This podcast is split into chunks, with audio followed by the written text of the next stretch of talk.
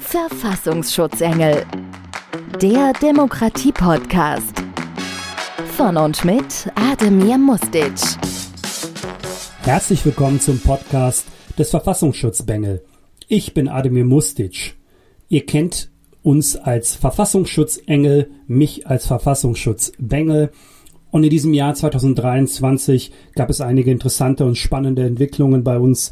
Wir haben uns mit vielen verschiedenen Themen beschäftigt. Und heute, am 31.12.2023, möchte ich gerne einen kleinen Rückblick machen auf das Jahr 2023. Mit welchen Themen haben wir uns beschäftigt? Wer oder was waren unsere Themen in 2023? Worüber haben Caroline Preisler und ich gestritten? Worüber haben wir uns ausgetauscht? Wo waren wir uns einig? Und ich möchte einen kleinen Ausblick sowohl was die Verfassungsschutzengel und das Jahr 2024 angeht, geben, als auch möchte ich gerne einen kurzen Ausblick in die nahe Zukunft 2024 geben, was politisch geschehen könnte und was uns sozusagen im kommenden Jahr erwartet. Es wird spannend und es wird interessant. Ich freue mich auf die nächste Stunde mit euch.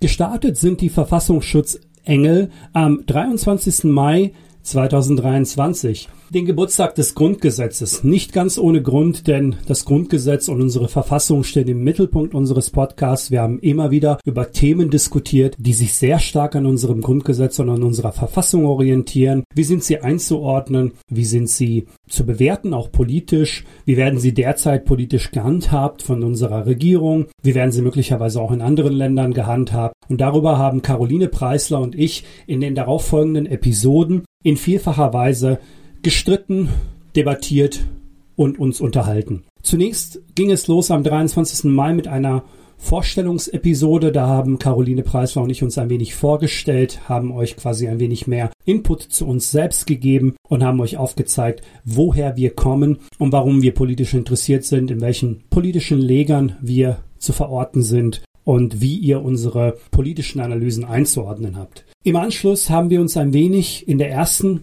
richtigen Episode, sozusagen der zweiten Episode, haben wir über direkte Demokratie, Bürgerräte und Volksabstimmungen gesprochen. Eine Episode, wo Caroline und ich uns häufig sehr einig waren, dass es durchaus ein Mittel ist, um Politikverdrossenheit entgegenzuwirken, um die Möglichkeit anzubieten, auch mehr Menschen, Bürgerinnen und Bürger zu beteiligen an wichtigen politischen Entscheidungsprozessen. Wir haben derartige Bürgerbeteiligungen anhand von vorliegenden Beispielen auch in Deutschland, zum Beispiel an dem Klimaentscheid in Berlin, analysiert, haben aber auch festgestellt, dass eben solche Instrumente durchaus auch die Gefahr oder die Möglichkeit von Populismus bieten oder befördern können. Da werdet ihr euch wahrscheinlich an das Extrembeispiel von Caroline erinnern, die sehr bildhaft beschrieben hat, was passieren würde, wenn sozusagen jemand ein ganz, ganz schlimmes Verbrechen begehen würde und in der Folge dann eine Stimmung innerhalb der Bürger, äh, Bürgerschaft beziehungsweise innerhalb der Gesellschaft entstehen würde, wo man möglicherweise bis hin zu einer Wiedereinführung der Todesstrafe argumentieren könnte.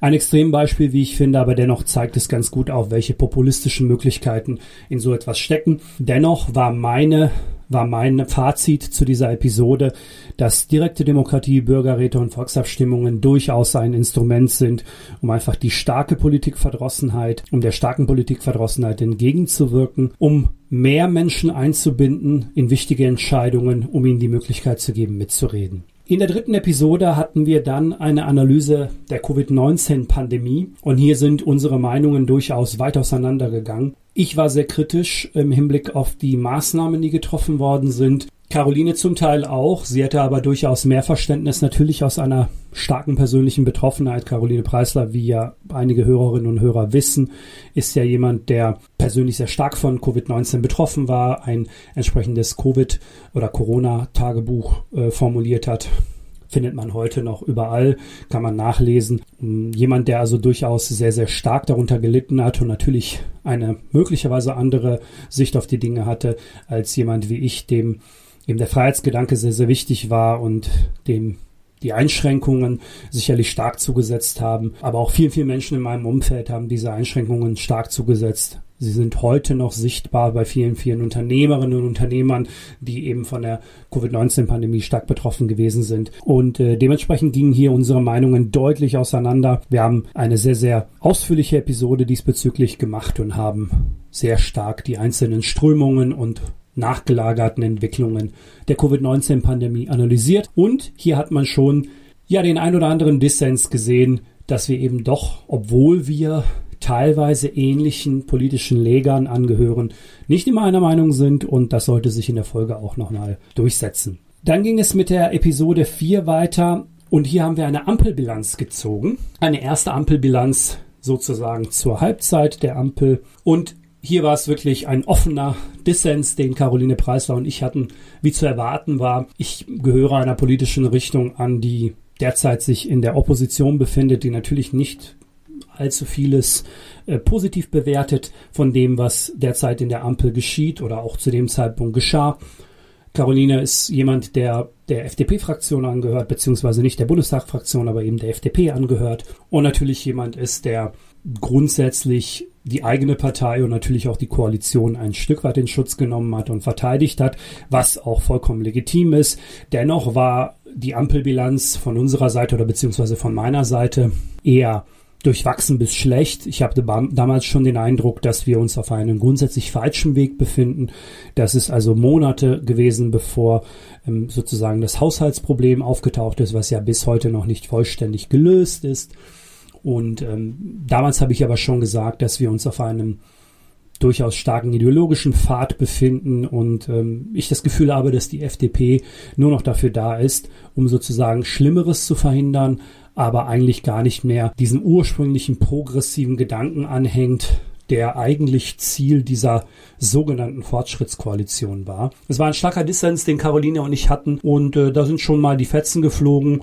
Das war ziemlich aufregend und äh, in diesem oder in diesem Tempo sollte es dann auch in der nächsten Episode nicht ganz weitergehen, aber die darauffolgende Episode gab es dann durchaus nochmal einen starken Dissens. In der fünften Episode haben wir uns mit dem Bildungswesen in Deutschland beschäftigt. Hier haben wir also, da wir beide keine Pädagogen sind, keine schlauen Ratschläge erteilt, sondern eher unsere eigene Bildungsgeschichte Revue passieren lassen. Best Practices erzählt aus unserer Bildungsgeschichte, was funktioniert, was funktioniert nicht. Hier waren wir uns stark einig, dass es die Lehrer, die Charakterköpfe sind, die junge Menschen prägen können, weitaus mehr, als es vielleicht andere tun können. Ich persönlich kam zu der Überzeugung, dass entgegen der Tatsache, dass ganz, ganz viele Menschen, die eben nicht aus dem Bildungswesen kommen, der Meinung sind, dass Digitalisierung im Bildungswesen der Schlüssel ist, um den Erfolg wiederherzustellen, bin ich eher der Meinung, dass es Lehrerinnen und Lehrer sind, dass es Charakterköpfe sind, dass es Menschen sind, die starken Einfluss haben auf junge Menschen und die diese junge Menschen auf einen bestimmten Weg führen können. So war es jedenfalls bei mir und ich habe es anhand einiger Beispiele auch erklärt, warum das so war. Dann gab es unsere legendäre Streitepisode, Episode 6, in dem Caroline und ich durchaus sehr aneinander geraten sind. Es ging nämlich um Social Media Kommunikation, es ging darum um öffentliche Kommunikation, es ging darum das Auftreten in der jetzigen politischen Debatte. Wie geht man miteinander um? Wie tritt man möglicherweise auch in Social Media auf? Und wie viel Populismus ist eigentlich zulässig? Und das war eine Episode, wie wir alle Caroline Preisler kennen, ein sehr stark um Ausgleich bemühender Mensch, der viele, viele Positionen vereinen möchte, liberal durch und durch. Ich hingegen bin eher der Konservative, der nicht immer auf einen auf einen, auf einen Ausgleich oder um einen Ausgleich bemüht ist, beziehungsweise auch nicht immer und unbedingt die Gegenposition bis ins letzte Detail nachvollziehen möchte oder verstehen möchte, sondern eben auch sage, es muss auch möglich sein, dass wir miteinander streiten und dass wir letzten Endes auch aus einem, aus einer Debatte rausgehen und sagen, wir haben uns gegenseitig die Meinung gesagt, aber jeder hat seine Meinung behalten und das ist auch gut so. Und in dieser Episode gab es einen ziemlich starken Schlagabtausch. Wir haben uns also durchaus auch den ein oder anderen Vorwurf ähm, an den Kopf geworfen. Was auch gut war, da hat man eben gemerkt, dass wir in verschiedenen Bereichen völlig unterschiedlich ticken. Mit ein bisschen Abstand zu dieser Episode, die ja erschienen ist am 17. Ähm, September, beziehungsweise Entschuldigung, nein, die ist am 3. September erschienen, am 17. September war der Zukunftsausblick, glaube ich, dass meine persönliche Meinung nach wie vor sich nicht verändert hat. Wenn ich auf unsere gegenwärtige Situation blicke, auch zu diesem Zeitpunkt am 3. September hatten wir ja noch nicht die Entwicklung, wie wir sie heute haben, dass wir massive Haushaltsprobleme haben, dass wir große, große Schwierigkeiten haben innerhalb der Bundesregierung, dass wir Sparmaßnahmen haben, dass wir Steuererhöhungen ab morgen zu verkraften haben, dass wir Kürzungen von Subventionen haben, die durchaus Menschen treffen, die ja auch möglicherweise sozial darunter zu leiden haben, bin ich der Meinung, dass bei der gegenwärtigen Entwicklung, wo in die sich unser Land bewegt oder wie es sich kommunikativ bewegt, ein gewisser Populismus das einzige Mittel ist, was derzeit wirksam genug ist oder zumindest ankommt, um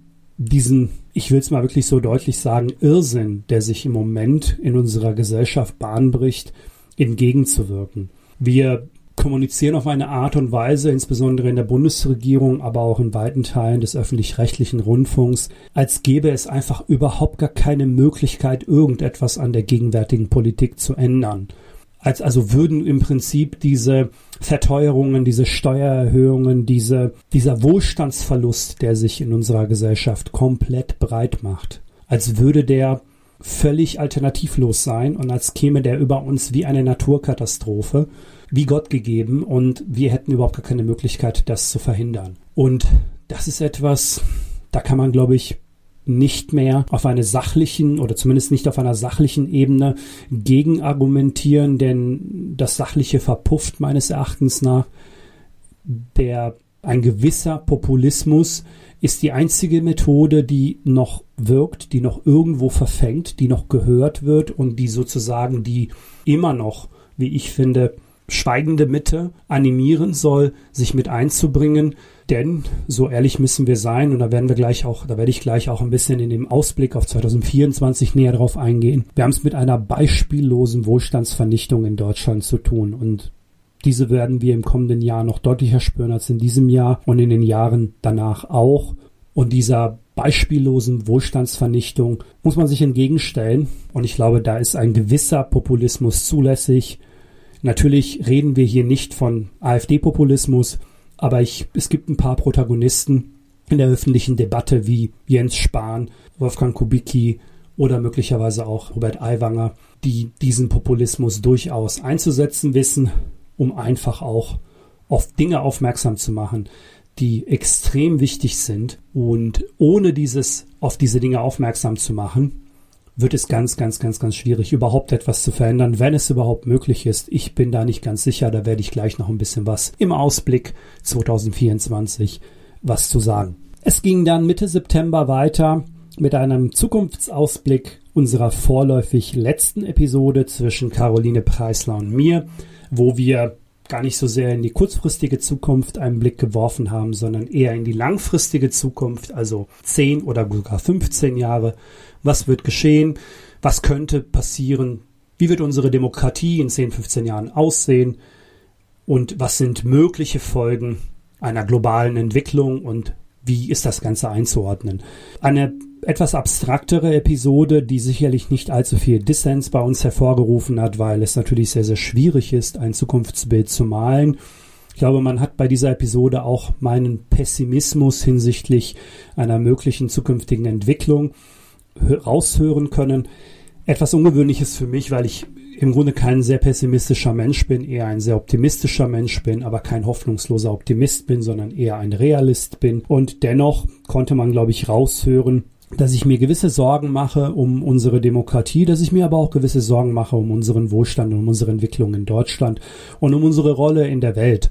Und ähm, das war Tenor unserer Episode, unserer vorläufig letzten Episode Zukunftsausblick mit den Verfassungsschutzengeln. Danach bin ich zunächst mit einem weiteren Gast habe ich die nächste Episode aufgenommen. Da ging es um Sozialpolitik. Da war Maike Herms zu Gast, eine Bekannte von mir, die sich um das Thema Sozialpolitik gekümmert hat, beziehungsweise ein Herzensthema von ihr ist. Wir haben sehr lebhaft darüber debattiert, wie die Sozialpolitik in Deutschland derzeit gestaltet ist und haben uns vor allen Dingen auch mit dem Thema, damals sehr aktuellen Thema Anfang Oktober ausgetauscht zum bevorstehenden Kürzung des Elterngeldes. Es war ein Thema, was der Maike unheimlich stark am Herzen lag, wo sie also auch sich dafür eingesetzt hat, unabhängig davon, dass sie nicht betroffen ist oder war zu diesem Zeitpunkt. Ich konnte es aber sehr, sehr gut nachvollziehen, denn auch zu dem Zeitpunkt war es so, dass meine Frau schwanger war und wir natürlich auch uns möglicherweise darauf eingestellt haben, wie es denn sein könnte oder was passieren könnte bezüglich des Elterngeldes.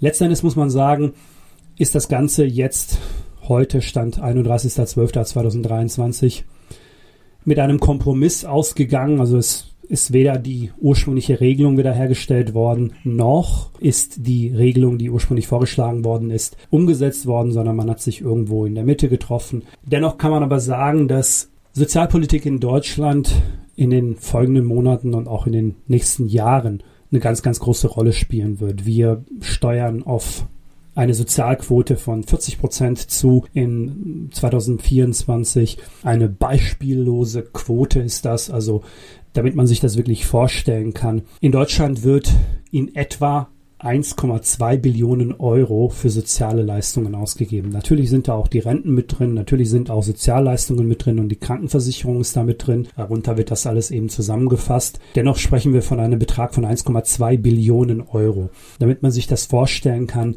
es gibt ganz, ganz, ganz wenige Länder in Europa wohlgemerkt, im Rest der Welt sowieso nicht.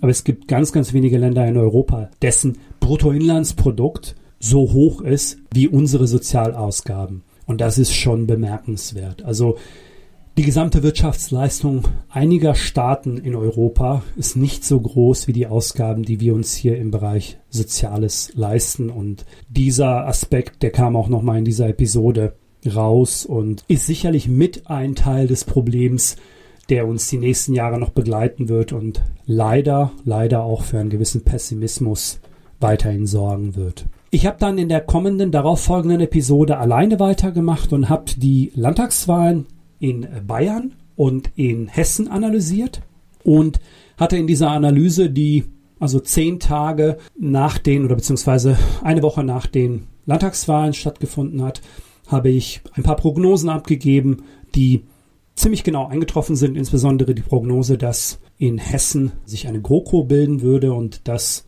die CDU nicht mit den Grünen weitermacht. Ähm, ich habe auch den Zeitraum vorausgesagt, wann die Koalition zwischen hm, den Freien Wählern und äh, der CSU in Bayern voraussichtlich stehen würde.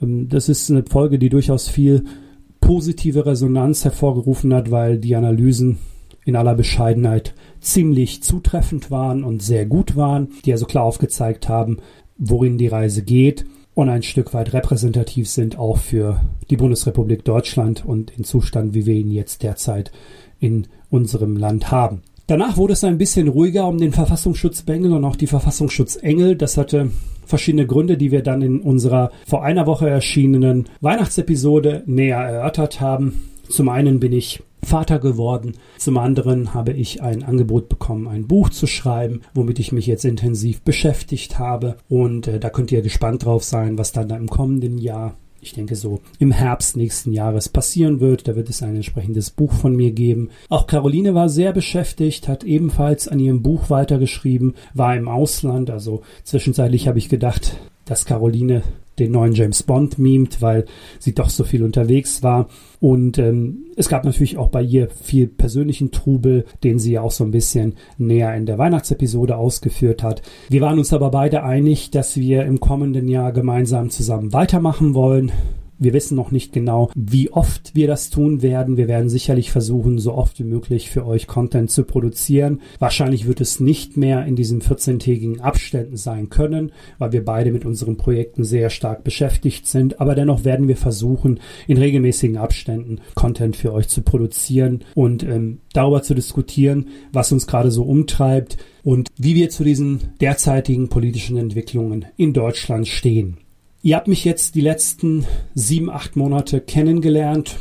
Der ein oder andere hat sich auch dazu geäußert, hat uns also auch viel, wir haben viel Post bekommen, viel Mails bekommen. Einiges davon war zustimmend, anderes war ablehnend, natürlich immer in einer durchaus konstruktiven Art und Weise. Also ich erlebe unsere Hörerinnen und Hörer und äh, ich darf mich an dieser Stelle bei insgesamt 65.555 Hörerinnen und Hörern bedanken. Das ist nämlich die Anzahl der Menschen, die unseren, alle unsere Podcast-Episoden auf allen möglichen Plattformen gehört haben. Also vielen herzlichen Dank an Sie alle, dass Sie zugehört haben und dass Sie uns begleitet haben in 2023.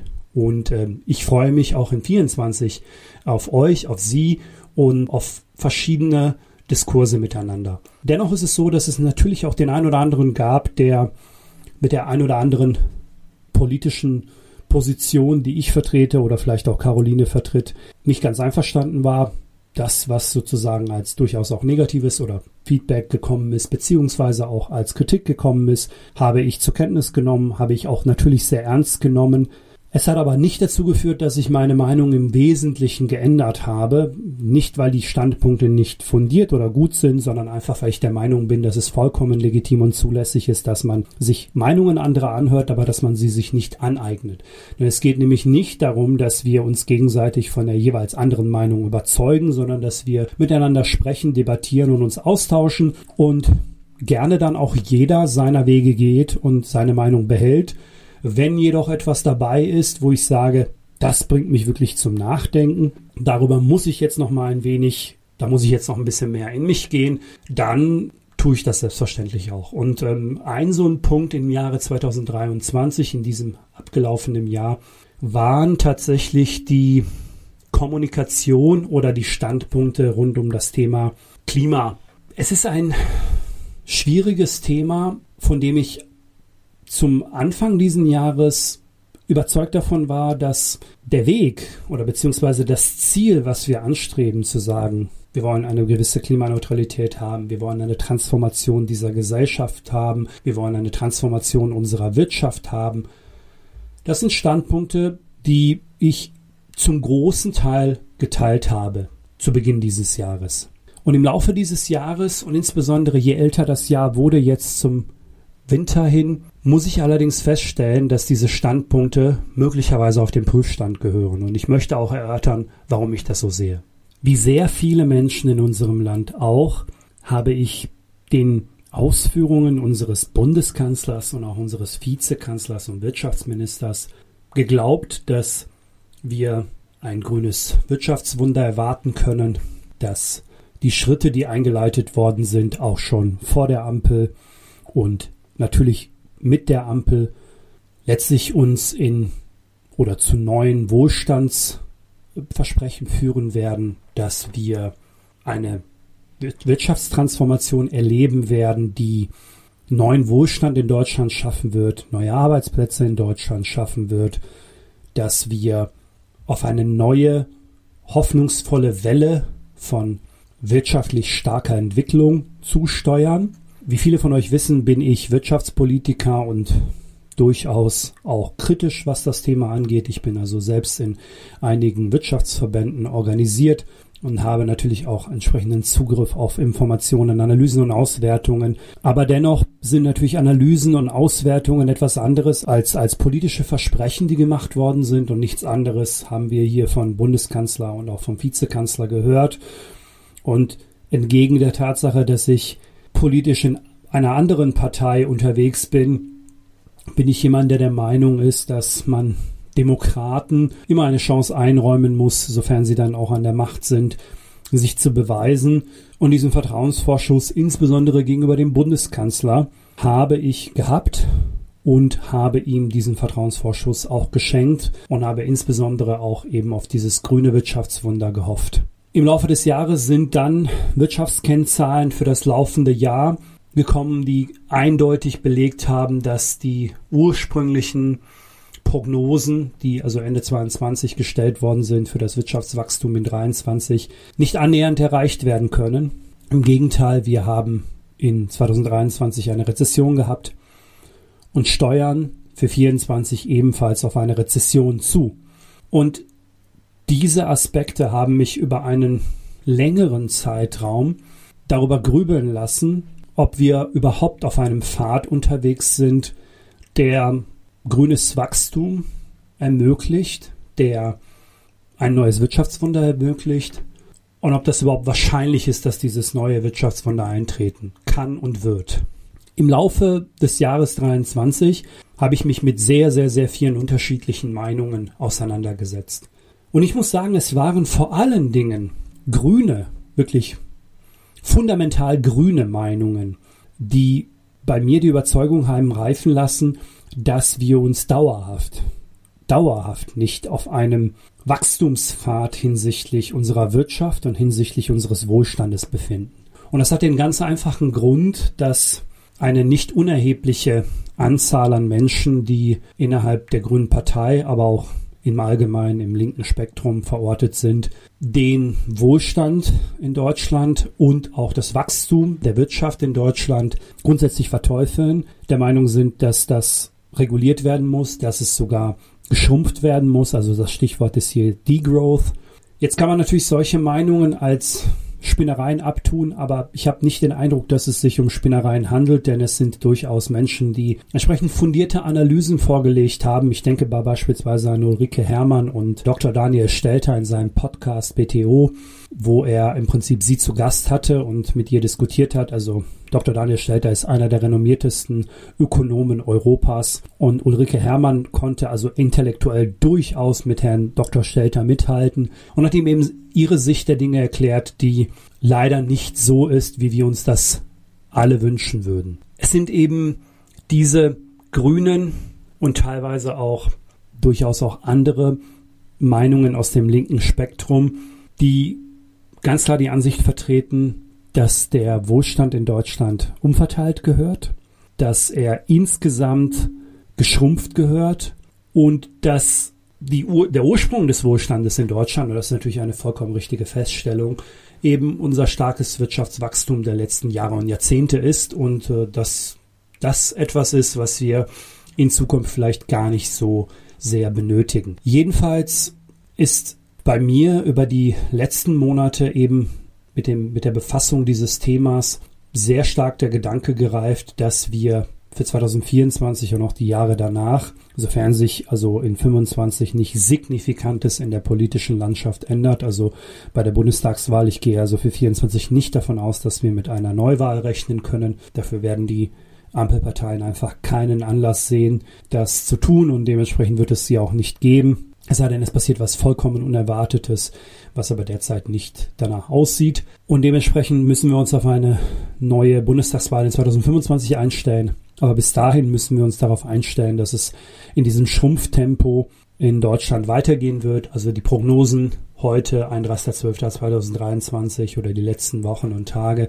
für das Jahr 24, was das Wirtschaftswachstum angeht, sind negativ. Also wir haben von verschiedenen ähm, ökonomischen Instituten durchaus Prognosen, die zwischen 0% Wachstum und bis zu minus 0,3% gehen. Also es ist nicht von Wirtschaftswachstum auszugehen in 24. In 25 werden wir sicherlich ähnliche Zustände haben. Und es setzt sich allmählich die Überzeugung durch, dass die Kommunikation sich verlagert weg von grünes Wirtschaftswunder, was man mittlerweile nicht mehr aufrechthalten kann, weil man einfach merkt, dass es nicht eintritt. Also es ist weder in 22 noch in 23 noch in 24, zu, also in 22 und 23 ist es offenkundig nicht eingetreten, in 24 wird es sicherlich auch nicht eintreten. Und die Kommunikation vom grünen Wirtschaftswunder, also von der Wirtschaft, die zünden muss und anspringen muss, damit es dann endlich losgeht. Ich glaube, diese Kommunikation wird man zunehmend in 24 ausschleichen innerhalb der Ampel, insbesondere im Bundeswirtschaftsministerium. Das Bundeswirtschaftsministerium hat die letzten Monate fieberhaft an neuen Kennzahlen, Wirtschaftskennzahlen gearbeitet, die man nach eigenen Aussagen im Kontext der bereits vorhandenen Wirtschaftskennzahlen veröffentlichen möchte. Also die derzeit meistbekanntesten Wirtschaftskennzahlen, das wissen sicherlich viele Hörerinnen und Hörer, da reden wir in aller Regel vom Bruttoinlandsprodukt und Bruttosozialprodukt, was wir hier eben betrachten. Und das sind nicht nur wir, die das tun, sondern 190 andere Staaten dieser Welt betrachten eben das Ganze im äh, Bruttoinlandsprodukt und Bruttosozialprodukt. Und das Bundeswirtschaftsministerium hat die letzten Monate fieberhaft an neuen Wirtschaftskennzahlen gearbeitet. Da gab es den einen oder anderen, der sich da auch als Experte hervorgetan hat und dabei unterstützt hat, diese Kennzahlen zu evaluieren und in den Kontext zu setzen. Und ich gehe davon aus, dass das Bundeswirtschaftsministerium spätestens ab Mitte des Jahres 2024 dazu übergehen wird, diese Kennzahlen zu kommunizieren, sie in den Mittelpunkt ihrer bisherigen Aktivitäten zu rücken, um sozusagen die vorhandenen Kennzahlen, also Bruttoinlandsprodukt, Bruttosozialprodukt, zu kaschieren oder am besten komplett ja, sozusagen aus der, aus der Blickrichtung zu nehmen, denn diese Zahlen werden sich weiterhin rückläufig entwickeln und dementsprechend wird man versuchen, andere Zahlen zu präsentieren, die ein Bild zeichnen von einer positiv, sich positiv entwickelnden Wirtschaft vor dem Hintergrund von Klimaneutralität, vor dem Hintergrund von Reduzierung von CO2, vor dem Hintergrund von Transformation, was auch immer man dafür Kennzahlen vorlegen würde. Ich denke, es wird in diese Richtung gehen. Ich will nicht so weit gehen zu sagen, dass es ein ähnliches Deutsche Bahn-Szenario geben wird, aber wir haben ja jetzt vor wenigen Tagen erst uns alle so ein wenig über die Deutsche Bahn oder vor allem über die Manager der Deutschen Bahn aufgeregt, die im Prinzip trotz katastrophaler wichtiger Kennzahlen wie also Pünktlichkeitsbilanz und Kundenzufriedenheit, was ja die beiden wichtigsten Kennzahlen bei der Deutschen Bahn sein müssten, haben sich die Vorstände der Deutschen Bahn üppige Boni genehmigt, die sozusagen sich an völlig anderen Kennzahlen orientiert haben, die im Vorfeld festgelegt worden sind und dann eben bonusrelevant geworden sind in dem Moment, wo eine gewisse Rückstellung oder beziehungsweise eine Sperre äh, von Auszahlungen aufgehoben worden ist. Und dementsprechend kriegen die Vorstände der Deutschen Bahn jetzt üppige Boni, obwohl sie katastrophale äh, Kernzahlen liefern ähm, aus dem Kerngeschäft der Deutschen Bahn. Dieser Vergleich ist vielleicht ein wenig, ja, ich will nicht sagen zu weit hergeholt, aber natürlich funktioniert ein Staat wie Deutschland nicht wie ein Staatskonzern wie die Deutsche Bahn, aber es geht schon in eine, glaube ich, ähnliche Richtung. Also wir haben auch bei der Deutschen Bahn zwei katastrophale Kernkennzahlen, nämlich Pünktlichkeitsbilanz und ähm, Kundenzufriedenheit. Das ist der Rest, den man da betrachtet, mag sicherlich seine Relevanz irgendwo bei den beiden anderen Kennzahlen haben oder zu den ergänzend zu den beiden anderen Kennzahlen haben. Aber im Großen und Ganzen sind das nur, ist das nur Beiwerk. Und sich sozusagen auf die Schulter zu klopfen und zu sagen, wir haben eine bestimmte Quote bei Einstellung von Frauen erreicht in der Deutschen Bahn, jetzt nur als Beispiel, oder wir haben bei der Mitarbeiterzufriedenheit besonders gut abgeschnitten. Das mag alles Beiwerk sein, aber am Ende sind die Kernzahlen deutlich verfehlt worden. Und ich glaube, dass die Kommunikation des Bundeswirtschaftsministeriums unter Habeck in eine ganz ähnliche Richtung tendieren wird. Man wird also neue Wirtschaftskennzahlen erarbeiten, die die bisherigen Entscheidungen, die ähm, das Ministerium getroffen hat, eher positiv ins Bild rücken werden. Und vor diesem Hintergrund bin ich jemand, der sagt, das Thema der Klimabilanz tendiert oder geht in eine Richtung, die im Prinzip, wir sind an einer Schwelle, glaube ich, wo weitere, weitere Einsparungen des CO2, weitere Reduktionen des CO2. Wir sind ja bei knapp 45 Prozent gegenüber 1990 in Deutschland haben wir so eingespart, CO2-Einsparungen von knapp 45 Prozent gegenüber 1990. Weitere Einsparungen sind nicht ohne signifikante Spuren innerhalb der Gesellschaft und innerhalb der Wirtschaft möglich. Und diese Spuren werden massiv den Wohlstand in Deutschland bedrohen oder bedrohen ihn bereits und haben ihn auch in diesem Jahr massiv schrumpfen lassen. Also wir haben eine negative Entwicklung in den Reallöhnen und Deutschland ist ja bereits eines der Länder mit den niedrigsten Vermögenswerten aller europäischen Staaten. Und diese Vermögenswerte werden weiterhin schrumpfen. Wir reden natürlich immer von der breiten Mitte der Gesellschaft. Wir reden nicht von irgendwelchen Superreichen, deren Vermögen immer wächst, egal welche Krise wir gerade haben, sondern wir reden von Menschen, die eben für ihren Lebensunterhalt arbeiten müssen, die zwar möglicherweise auch ganz gut und ordentlich verdienen, aber am Ende des Tages durch massive Steuerbelastungen, durch Abgaben, durch Investitionszwang, der ja auch ab 1.1., also ab morgen eintreten wird durch das neue GEG als Beispiel, massiv in ihrem Vermögen entwertet werden, beziehungsweise gar nicht erst in der Lage sein werden, Vermögen aufzubauen. Und diese, das ist sozusagen die Veränderung in meiner Sichtweise gewesen. Ich habe als jemand, der recht pragmatisch ist, an dieses grüne grüne Wirtschaftswunder durchaus geglaubt. Nicht, weil ich naiv war, sondern weil ich durchaus einem Bundeskanzler, egal von welcher Partei, das Versprechen, das er abgegeben hat, durchaus ernst genommen habe, zu sagen, ein, wenn ein Bundeskanzler ein grünes Wirtschaftswunder und ein Vizekanzler eben auch ein grünes Wirtschaftswunder verspricht, dann sollte man dem Ganzen auch eine Chance geben, dass sich das entwickelt. Aber dieses grüne Wirtschaftswunder zeichnet sich nicht ab und ich denke, man wird dann dazu übergehen, andere Kommunikationen zu finden, um ja, andere vermeintliche Erfolge zu kommunizieren, die aber in Wirklichkeit keine sind, denn am Ende des Tages bin ich persönlich der felsenfesten Überzeugung, dass es eine ganz kleine Minderheit von Menschen in Deutschland gibt, die im Prinzip den Klimaschutz über allem anderen stellen, selbst über den eigenen Wohlstand, selbst über die eigene persönliche Entwicklung, selbst über den eigenen persönlichen ähm, Nutzen.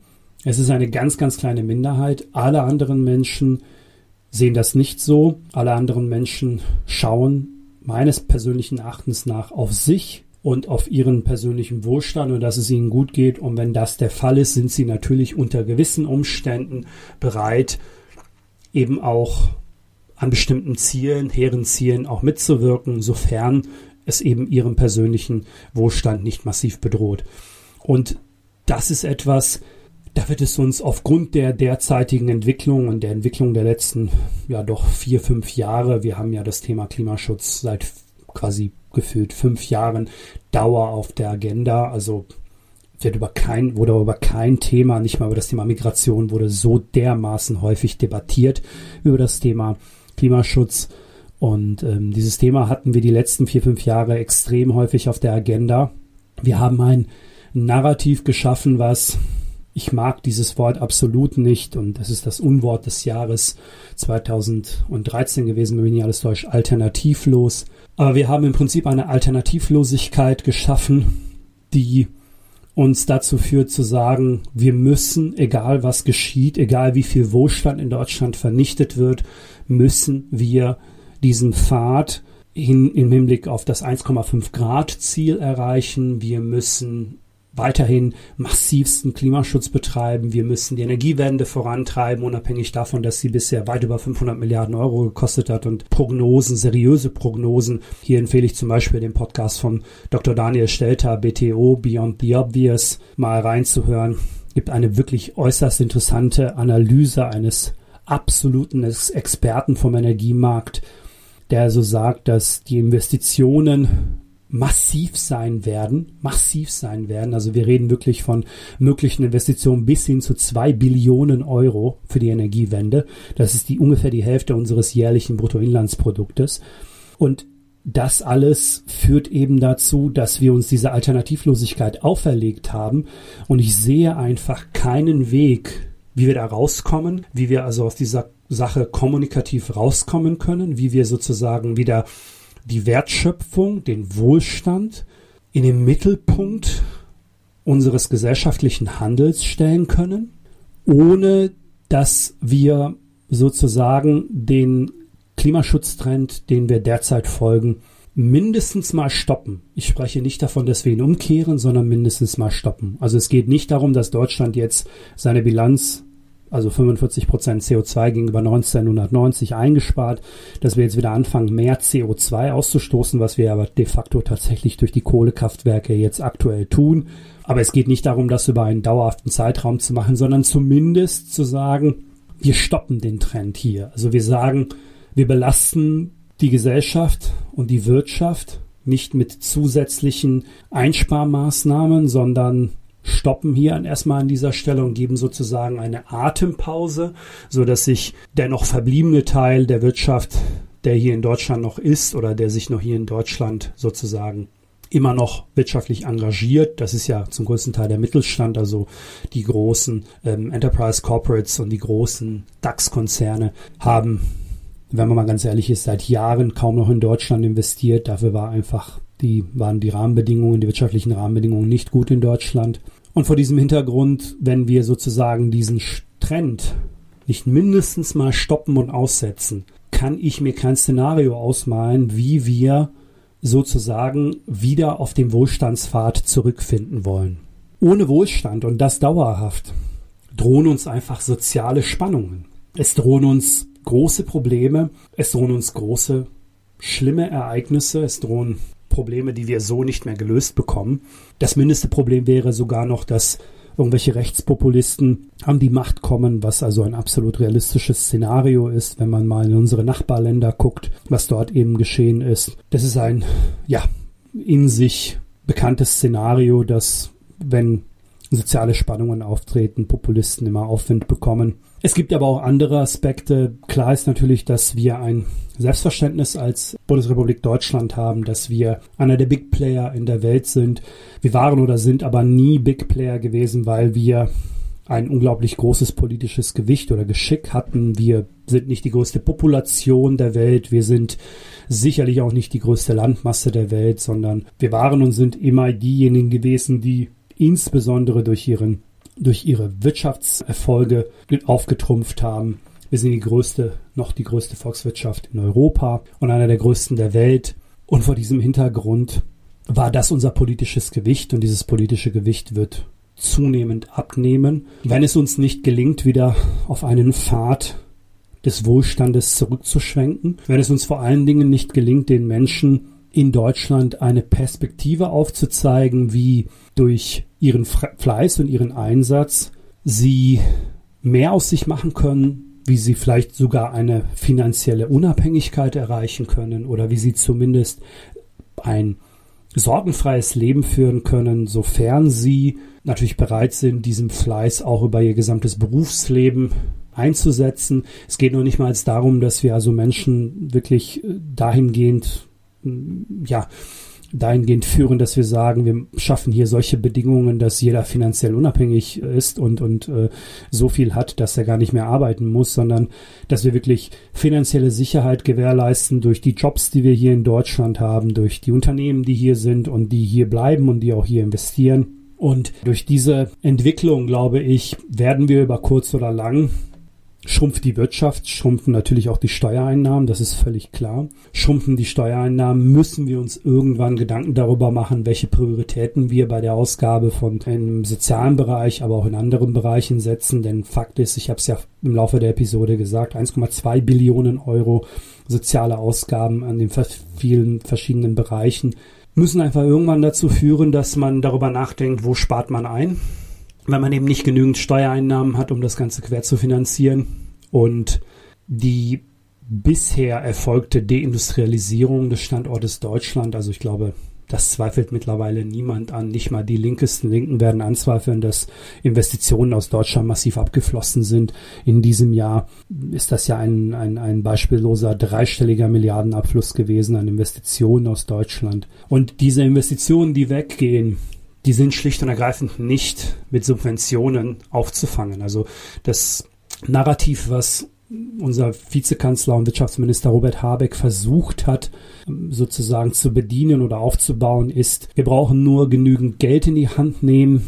Wir treten in eine Art von Subventionswettbewerb ein mit China und mit den USA und wetteifern sozusagen um die Unternehmen, die die Zukunftsprodukte bauen, also die Wärmepumpen, Elektroautos und das, was sich unser Wirtschaftsminister Robert Habeck als Zukunftstechnologie vorstellt. Nichts davon ist besonders kompliziert, um ehrlich zu sein. Also wir reden hier nicht von, von ganz, ganz großer Ingenieurskunst, eine Wärmepumpe zu bauen. Das ist eine, eher eine Massenware, von der wir hier reden. Gleiches, ähnliches gilt auch für Elektroautos. Das ist sicherlich keine große Ingenieurskunst, wo wir als Deutsche mit unserer Ingenieurskunst punkten können.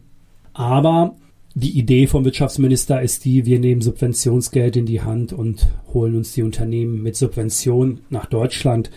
Das kann nicht funktionieren, weil wir in einem Art von Überbietungswettbewerb eintreten würden mit Ländern, die einfach uns in jeder Hinsicht, in jeder Hinsicht völlig überlegen sind. Finanziell, teilweise sogar, so hart das klingt, auch gesellschaftlich. Also die Amerikaner sind einfach das kreativere, das wirtschaftsintelligentere Volk in der Gesamtheit als wir Deutschen. Also das, das kreative Unternehmertum ist, findet nirgendwo eine solche Dichte, große Dichte wie in den USA.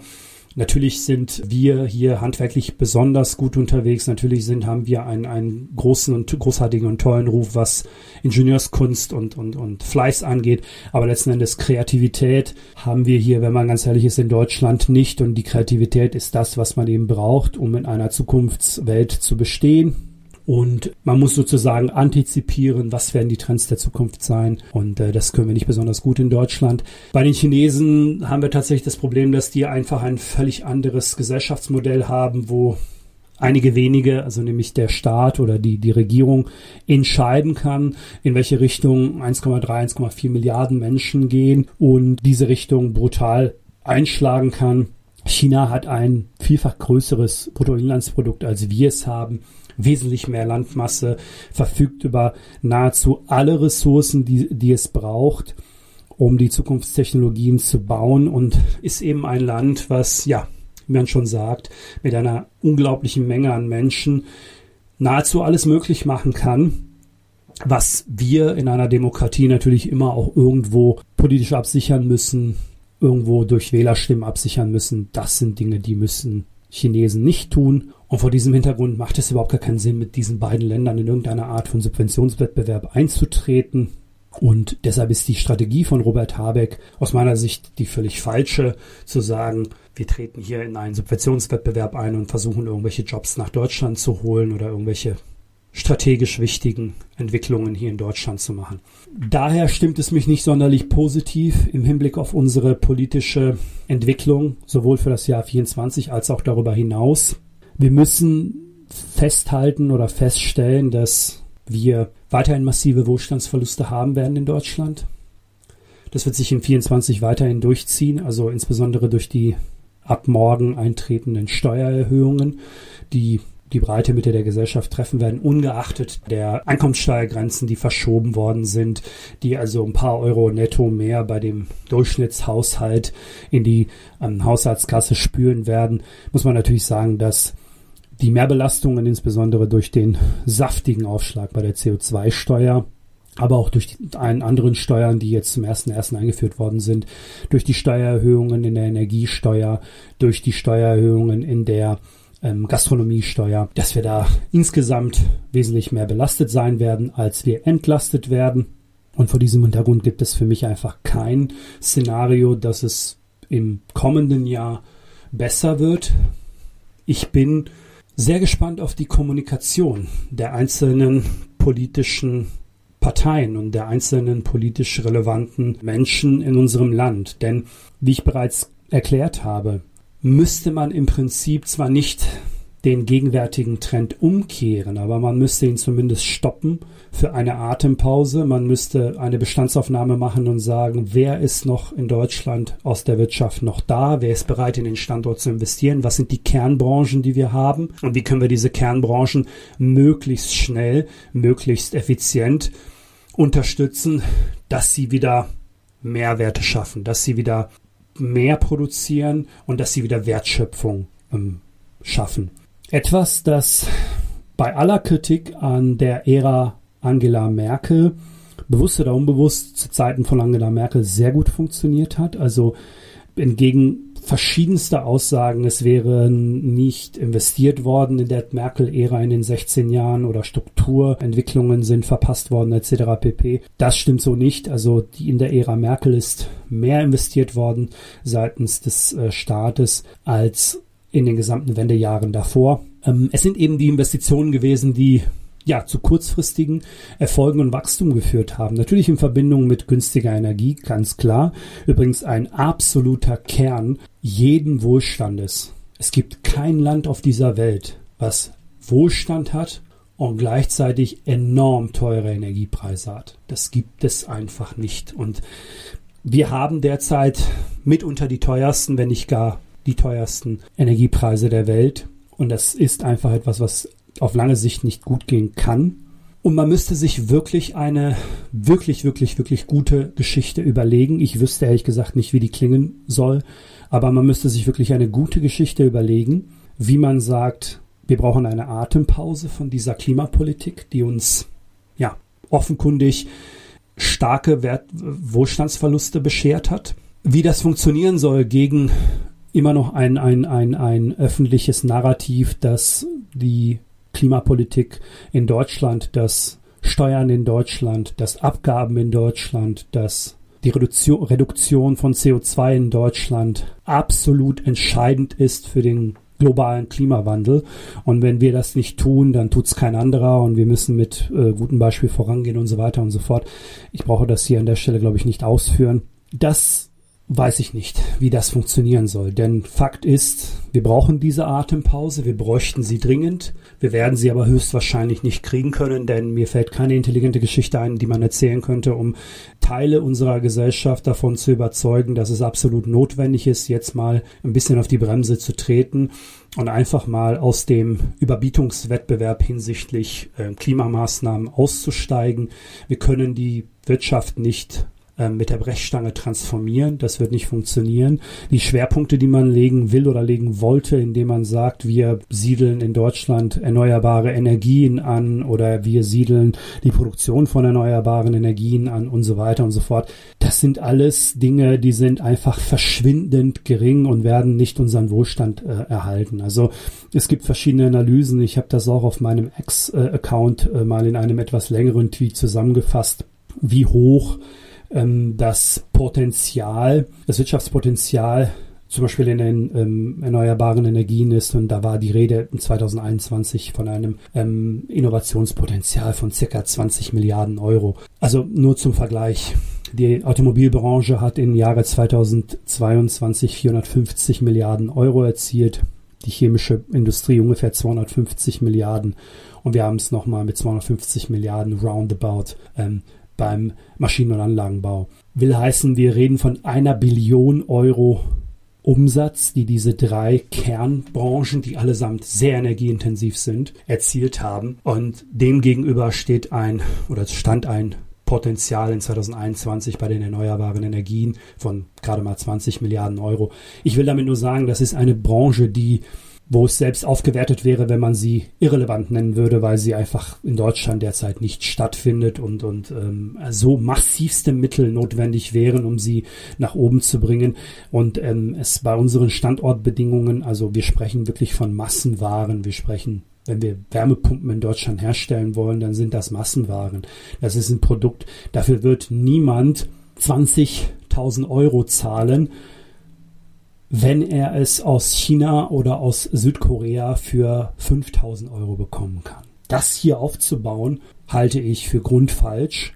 Und ich kann keine andere Erzählung unseres Wirtschaftsministers und auch der gesamten Bundesregierung erkennen, worin eigentlich der Mehrwert von einer Transformation der Wirtschaft liegen soll. Also die Idee ist, die Wirtschaft produziert irgendwann klimaneutral aber die Kosten, die dafür notwendig sind, sind so exorbitant hoch, dass sie für Jahrzehnte verteuerte Preise bedeuten würden. Auch hier, um ein konkretes Beispiel zu nennen, ja, natürlich klingt das sehr, sehr wohl, wenn wir sagen, dass irgendwann mal Stahl in Deutschland klimaneutral produziert wird.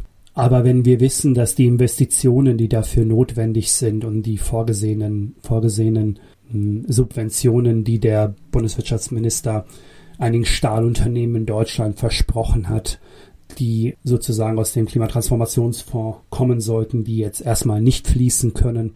Die war, lagen ja im, im mittleren, mittleren zweistelligen Milliardenbereich über einige, über eine längere Zeit. Und vor diesem Hintergrund, also sie lagen ungefähr bei roundabout 5 Milliarden Euro pro Jahr und dann natürlich über einen gewissen Zeitraum. Also wir reden eh nicht von einer Einmalinvestition von 5 Milliarden, sondern eben über einen gewissen Zeitraum. Und wenn man weiß, dass wir von einem mittleren, niedrigen, mittleren, zweistelligen Milliardenbereich reden, die es an Subventionen braucht, um eventuell in Richtung der Klimaneutralität zu gehen. Also das heißt, die, die Unternehmen, die diese Subventionen kriegen, haben sich ja nicht gegen diese Subventionen sozusagen verpflichtet zu sagen, wir werden am Tag X klimaneutral sein, sondern sie werden natürlich alles versuchen, in die Richtung zu gehen und werden versuchen, mit diesen Subventionen klimaneutralen Stahl zu produzieren.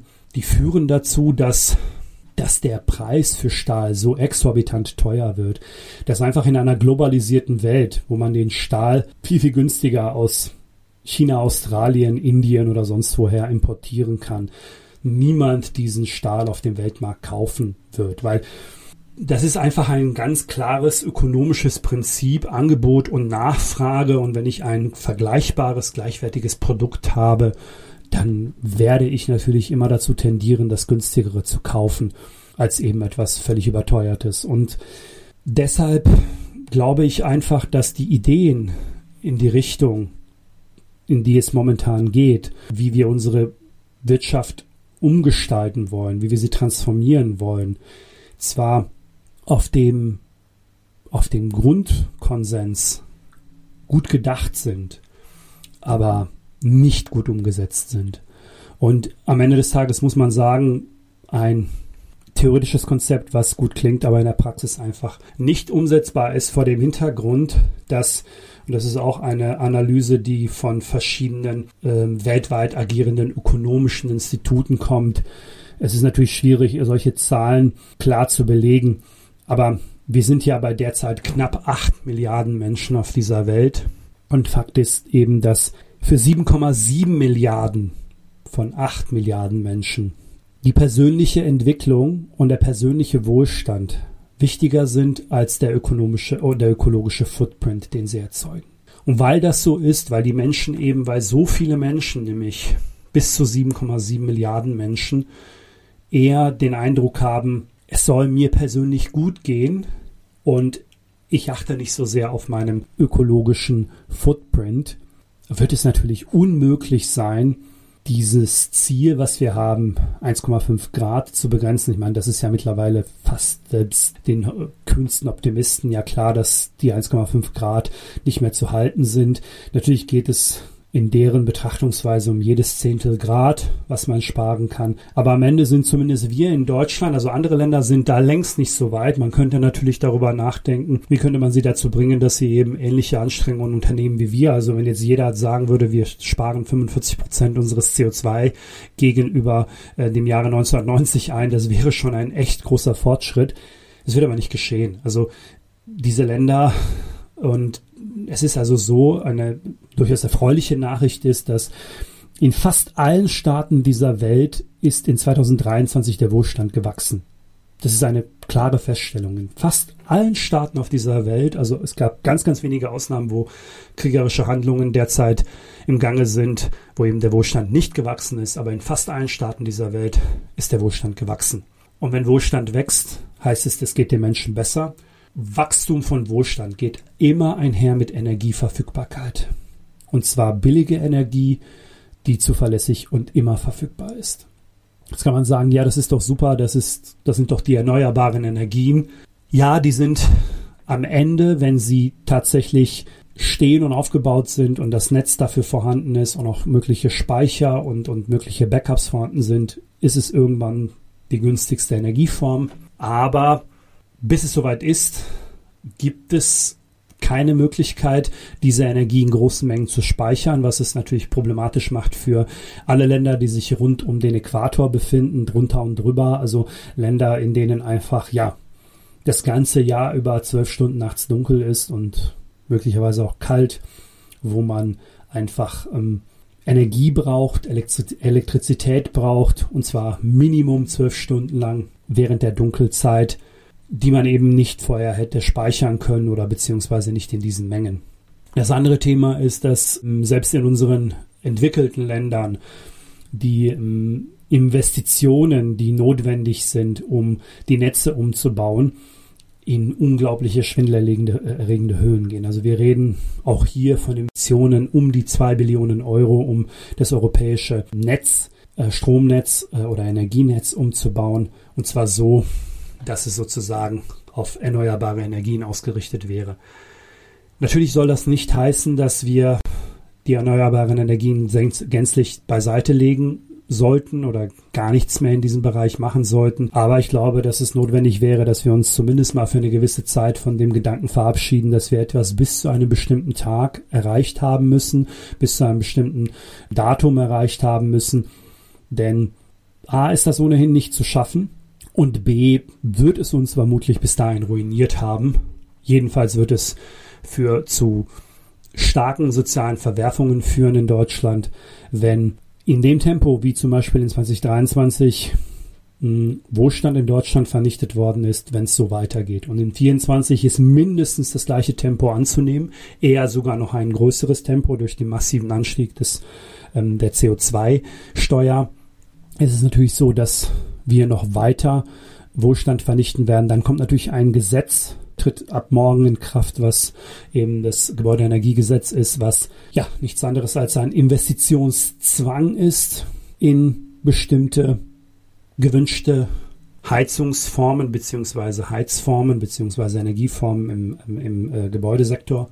Und vor diesem Hintergrund wird auch das natürlich massiv Wohlstand vernichten, denn Menschen werden ihre Ersparnisse dafür einsetzen müssen oder werden Kredite dafür aufnehmen müssen. Diese Kredite werden oder diese Ersparnisse werden aber nicht im gleichen Maße zurückgezahlt werden durch die Ersparnis, die man an Geld, also an monetäre Ersparnis, die man an Geld sozusagen wieder zurückbekommt durch die Ersparnis an ähm, Energiekosten, also Simples Beispiel, wenn ich eine Wärmepumpe und eine Sanierung und äh, alles, was es dafür notwendig macht, also bevor ich eine Wärmepumpe einbauen kann, muss ich natürlich einen gewissen Gebäudebestand haben. Ich muss, das Gebäude muss irgendwo eine gewisse Dämmung, eine gewisse Dichtigkeit haben. Ansonsten wird natürlich die Wärmepumpe unfassbare ähm, Strommengen benötigen, um, um, um die Wärme zu erzeugen.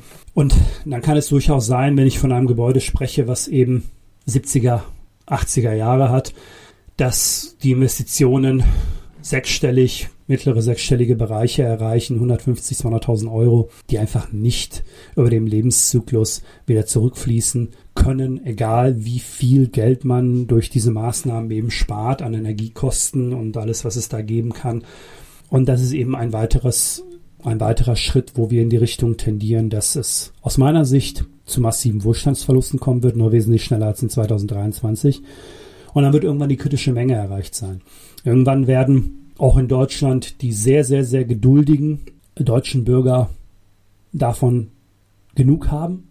Sie werden dafür die derzeit an der Macht befindlichen Parteien, beziehungsweise zu dem Zeitpunkt an der Macht befindlichen Parteien verantwortlich machen.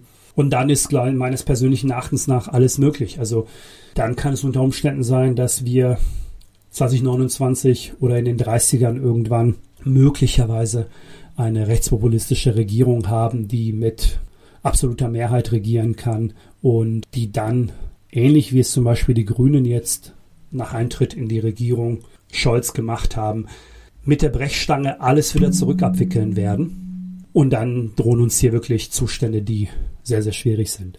Ich hätte gerne ein positiveres Bild zum Ausklang dieses Jahres 2023 gezeichnet. Ich glaube aber, das wäre nicht realistisch, das zu tun, denn alle Prognosen zeigen uns leider, dass es kein schönes Jahr 2024 geben kann und geben wird, dass wir also längst nicht über einem Berg sind, dass wir sozusagen erst noch am Fuße dieses Berges stehen, ob wir ihn überhaupt überqueren können, ob er nicht zu hoch für uns ist oder ob er nicht zu hügelig, zu steinig für uns ist. Das wissen wir zum derzeitigen Zeitpunkt noch gar nicht. Ich wünschte, es wäre es wären positivere Aussichten, die, die ich mitgeben könnte, euch, liebe Hörerinnen und Hörer. Aber so realistisch muss man sein. Die gibt es nicht. Und damit müssen wir uns jetzt erstmal anfreunden. Wir müssen uns damit anfreunden, dass etwas, was wir für viele, viele Jahre als völlig selbstverständlich gesehen haben, nämlich ein Wohlstand in Deutschland, erstmal so nicht mehr da sein wird. Und dass wir uns irgendwann darüber Gedanken machen müssen, wie sieht eigentlich eine neue Erzählung aus für uns alle? Wie wollen wir es schaffen, diesen Wohlstand wieder nach Deutschland zurückzuholen? Können wir es überhaupt schaffen? Wie können wir es schaffen? Welche Maßnahmen sind dafür notwendig? Und das ist eine besondere Enttäuschung, die ich bei der Bundesregierung ausgemacht habe. Eine Koalition, die als Fortschrittskoalition gestartet ist, die progressiv sein wollte, hat so gar keine Erzählung von einer Zukunft, die Menschen Lust macht auf die Zukunft. Also wir reden von der Klimaneutralität.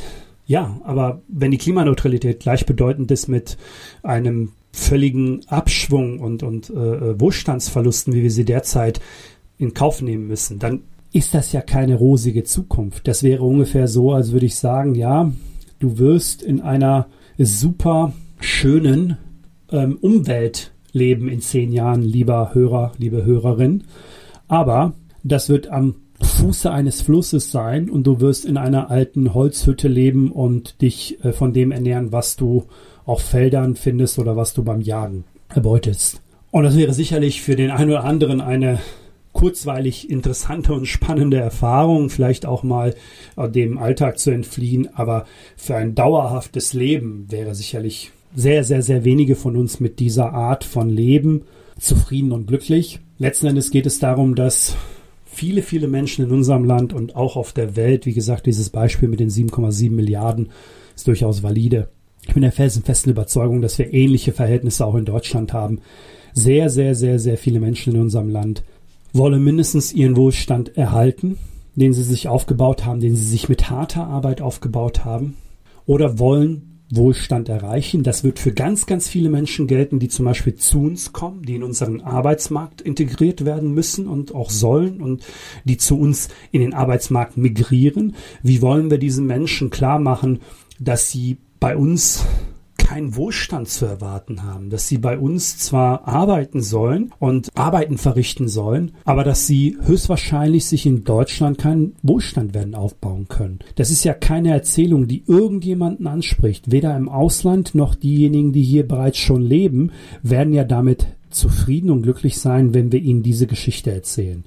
Das heißt, weder die Menschen, die hier schon leben und die sich vielleicht Wohlstand erarbeitet haben und die ihn erhalten wollen, noch diejenigen, die noch hoffen, Wohlstand zu erreichen, damit es ihnen, damit es ihren Kindern besser geht, werden sich von dieser Zukunftsaussicht angesprochen fühlen, dass man ihnen sagt, wir als Bundesregierung oder wir als Regierung entscheiden darüber, wie viel Wohlstand für dich genug ist. Wir entscheiden darüber, wie dein CO2-Budget aussieht. Wir entscheiden darüber, welche Art von Reisen du machen kannst und sollst und darfst und so weiter.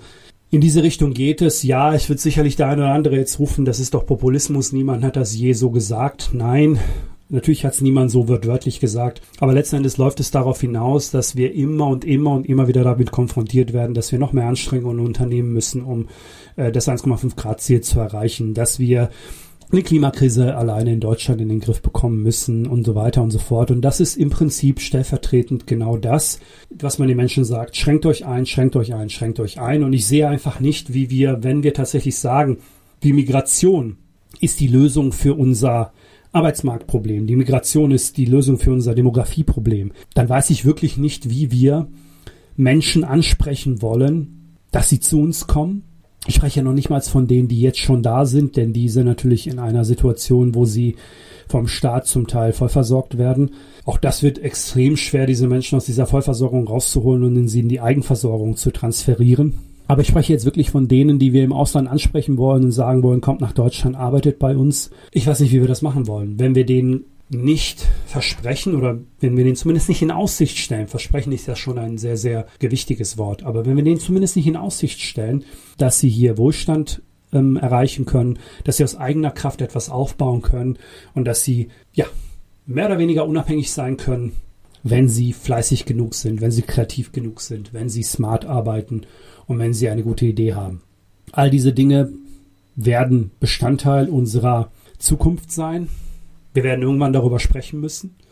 Wann das sein wird, weiß ich nicht. Es wird vermutlich nicht in Jahre 24 sein, denn die Einsicht wird nicht bei so vielen Menschen einkehren, dass wir sozusagen, ja, einsichtig werden und sagen, wir müssen, wir müssen hier an dieser Stelle vielleicht doch nochmal die Zukunft überdenken oder unsere, unseren Pfad in Richtung Zukunft überdenken. Damit man mich nicht missversteht, ich bin keiner, der die Klimaschutzmaßnahmen rückabwickeln will. Ich bin ein ja jemand, der stolz auf meine Heimat Deutschland ist. Ich liebe mein Land und ich habe viele Wesenszüge deutscher Kultur übernommen, habe einige wenige meines Herkunftslandes behalten und habe sie zu einer neuen oder einem, einem, einem neuen, einer neuen Mixtur sozusagen ähm, entwickelt, die für mich sehr, sehr gut funktioniert. Und ich glaube aber, dass ich ein insgesamt sehr, sehr deutscher Mensch bin, aber durchaus einen pragmatischen Blick auf uns und auf die Welt habe. Ich weiß, wie groß die Welt ist. Ich weiß, wie viele andere Völker es auf dieser Welt gibt. Und ich weiß, dass der Einfluss von egal welchem Volk dieser Welt immer nur begrenzt sein kann. Und unser Einfluss als Deutsche ist erst recht extremst begrenzt. Das liegt einfach daran, dass wir, wie ich bereits sagte, bis dato ausschließlich über unser ähm, beeindruckende Wirtschaft mitreden konnten und durften im globalen Kontext, aber keine anderen Attribute hatten, die uns sozusagen ja in die Rolle versetzt haben, dass wir ein gewichtiger Teil der, des weltpolitischen Geschehens sind. Und wie nichtig unsere Rolle ist, hat beispielsweise auch die letzte COP28 gezeigt, wo ja unsere Außenministerin bei ihrer Abschlusskundgebung vor, ich glaube, fünf oder sechs Journalisten saß in einem völlig total großen Plenarsaal, wo kaum jemand da war, um ihr zuzuhören und im Prinzip der Rest der Welt Bündnisse geschlossen hat, die in Richtung Kernenergie gehen, Bündnisse geschlossen hat, dass eben doch nicht das Ende von fossilen Energien verbindlich ausgerufen worden ist und so weiter und so fort. Wir erleben an diesen Weltbühnen immer und immer und immer wieder, wie wenig Einfluss wir haben. Und darüber müssen wir uns einfach im Klaren werden.